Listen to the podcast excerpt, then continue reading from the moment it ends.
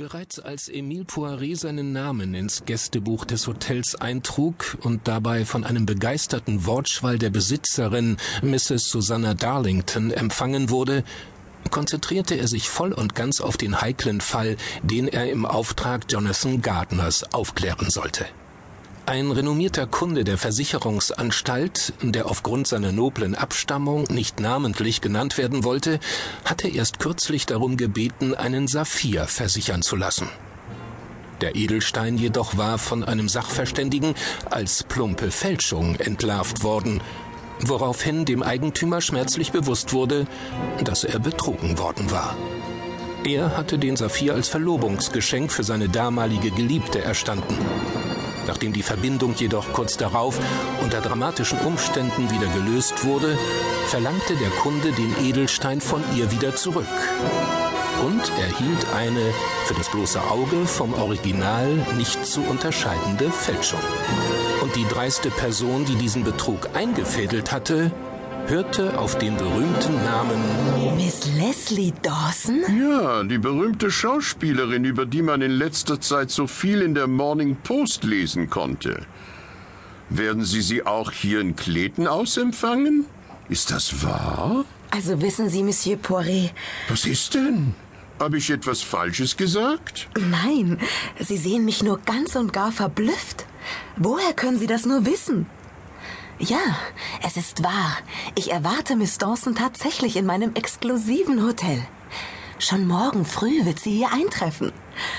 Oh, ich bin so dermaßen stolz darauf, dass es mir gelingen konnte, die Aufmerksamkeit einer dermaßen berühmten Persönlichkeit auf mein kleines und bescheidenes Hotel zu ziehen, wie Sie sich denken können. Ach. Ja, ich weiß, was die Leute reden. Sie scheint ein wirklich kapriziöser und äußerst schwieriger Mensch zu sein, mit einem geradezu widerwärtigen Charakter. So, so. Eine Diva, wie sie im Buche steht. Es gibt kaum einen Menschen, der sie gut leiden kann. Und vermutlich wird sie von unzähligen Personen wirklich verabscheut und gehasst. Aber das ist vielleicht das Los einer wirklich berühmten Person. Was meinen Sie? Nun, meine Erfahrung zeigt da etwas völlig anderes. Vielleicht ist das der Preis, den man für Ruhm und Reichtum bezahlen muss. Ich weiß es nicht. Vielleicht ist das ja alles auch nichts weiter als neidvolles Geschwätz. Sie soll ja eine berückend schöne Frau sein. Ihr Foto in der Morning Post zu sehen hat nicht direkt in den Augen geschmerzt, nein. Stellen Sie sich nur vor, was das für eine Werbung für mein Hotel ist. Europas berühmtester Meisterdetektiv Emile Poiret und Englands größte Bühnenschauspielerin Miss Leslie Dawson verbringen die Sommerfrische in Clayton House. Hier in Sharman's Green, mitten in Somerset. Ja, exzellente Werbung, wirklich. Sie glauben ja gar nicht, wie nötig ich eine gute PR für mein Haus habe, Monsieur Poiret. Aber weshalb denn?